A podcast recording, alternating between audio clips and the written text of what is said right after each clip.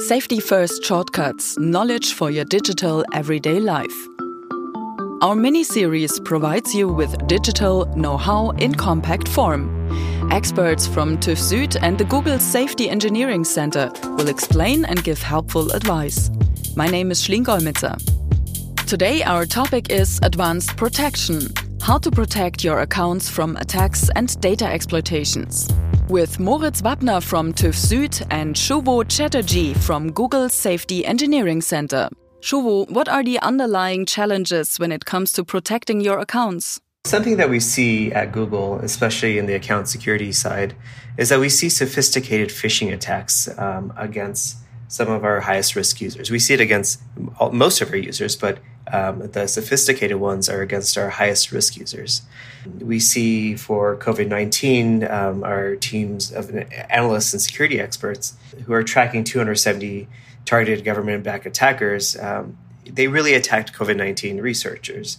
Um, we also saw in the period from July to September of last year, um, the same group of analysts and security experts sent out 12,000 warnings to users in 149 countries that they were being targeted by government government backed attackers. Um, top of mind in the U.S. right now is the U.S. elections. Uh, we see lots of efforts around um, sophisticated attackers, government backed attackers, even you know um, non government attackers going after campaigns. Um, and in an effort to disrupt the election, um, something that we also think about not only the U.S. elections but in other countries. You know, Germany has elections next year, also something that's top of mind for us. And so the thing that we try to think about is how can we protect these high risk users? And for us, the solution is advanced protection. This is the strongest level of protection that we offer for Google accounts. So these are um, uh, enterprise accounts. These are accounts that the campaigns might be using, or research labs or universities. Uh, and this is something that anyone can sign up for. But we designed it mostly for these high risk users. Um, this provides a range of protections for these users, uh, starting with the enforcement of security keys, um, which is the strongest level of phishing resistant protections that we offer. It's something that Google instituted internally a few years ago. And since then, there have been no successful phishing based attacks on Google uh, employees. So we know that this works.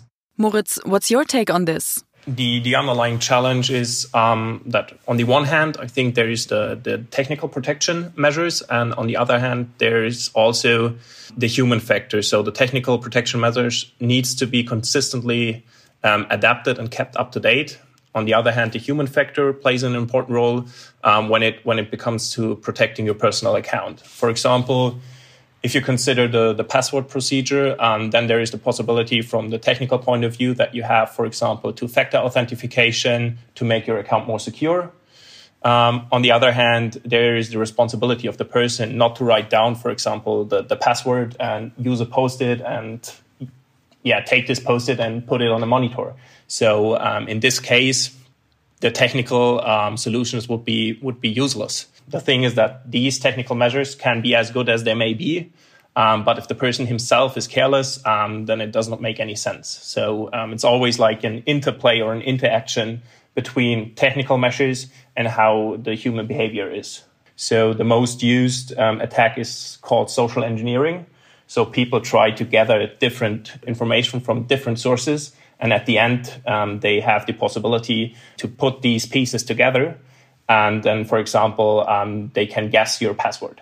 Who exactly is affected by this issue? So we see attacks um, not only in the election space, but also journalists, activists, um, you know, business leaders, political activists, uh, the whole spectrum of people who um, there may be another party who has interest in terms of uh, attacking their accounts. Um, and so we we build um, you know advanced protection to protect against this wide variety of attacks of these accounts. We think about journalists or activists or politicians or business leaders, people who um, are at higher risk of being targeted online based on who they are. So, um, if you are a an attacker, um, you might be trying to stop a journalist from publishing a story or stop an activist from the cause that they're fighting for um, etc. We've seen that attackers are going after these people based on who they are. Um, but a lot of the high risk people aren't taking action. And so that's, again, where we talk about advanced protection, which is this one thing that you do that covers you through all the aspects of uh, your Google account. And it's not just your Google account. If you think about what your Google account is uh, tied to, it could be recovery email associated with your social media account. So once they get to your Google account, they can take over your social media account. It could be the password um, reset link from your bank. And so they try to get into your bank account, etc. So really protecting your Google account um, becomes more important if you think about it beyond just uh, Google products as well. And what kinds of solutions does Google offer? So, the Advanced Protection Program is a suite of protections that uh, anyone can turn on for their G Suite or Google account.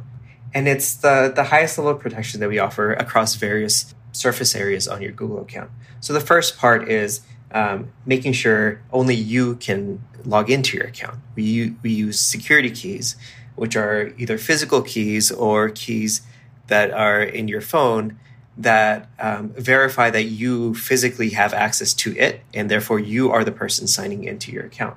Um, and then there are other protections such as um, you know deep scanning for malware and email attachments, uh, as well as um, scanning for malware on Android or uh, in Chrome downloads, etc. There's there's a long list of protections that we provide, and the the goal there is to protect you across all the various surfaces um, by which you interact with Google as well as with the outside world.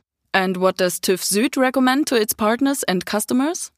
We recommend our partners and customers that on the one hand, you have to use technical or technically to use tools, um, which which helps to prevent, for example, for brute force attacks or dictionary attacks on accounts. So, yeah, a simple example: if you have three failure attempts um, on a on a on an account, um, then it's blocked for a time. So brute force is not possible anymore. So you can't attack it um, every second. Um, on the other hand, um, it should be also that you, for example, use two-factor authentication for passwords, or you use CAPTCHAs for it, so that you have some double preventive um, measurements, so that the attacker cannot, yeah, attack you that easily. On the other hand, we say, okay, there, there should be also the responsibility, for example, from a company that they have different access rights or different access policies, and they need to review these access rights and, and policies after a certain time. So does it still make sense that certain people have access to sensitive data, or did they already left the company, for example, and they still having access, and this could be used for, for an attack, for example. So onboarding, offboarding process. Shuvo, Moritz, what's the main takeaway here regarding account protection? So if you're part of any high risk group, you should be signing for advanced protection. And when I say high risk group, it's not only a certain individual, but people who are associated with that. So again, you know, in the US right now, it's election season, so elections are top of mind for us. But I would say if you're part of a campaign, for example, it's not only the principal who should be protected, it's all the campaign staff, but it's also the personal accounts associated with it. It would be the family members as well because when you're an attacker, you're trying to get in any way that you can. And so if you just protect some of the individuals, then um, you know attackers will go after other place people, try to compromise those accounts, and use that as a way to move laterally uh, from account to account, etc. And so um, if you're part of a high risk group, have the whole group protected by advanced protection you know, if you are someone who's being targeted uh, based on who you are and the work that you're doing, uh, you need to take the precautions to protect your account. And to do that, to sign up for advanced protection. I think the main takeaway is that you should keep an eye on, on the technical tools as well as on the human factors. So uh, I think both dimensions need a certain level of resilience. People need to be trained and technical systems need to be up to date and I think you should keep in mind that like the attackers have the possibility to gather information from all different sources. And at the end those single pieces from all information from a business side from a private perspective they they give a complete picture. And this picture can be used to to try to attack you or your account. So i think that's the main takeaway um, and yeah, keep an eye on on your password. Um, change it um, after a certain time. Review everything. Use, for example, a password manager, and try not to yeah to to write down your password um, in your mobile phone or in in any kind of um, book or something which could be um, accessed from someone else. Thank you both, and thank you for listening.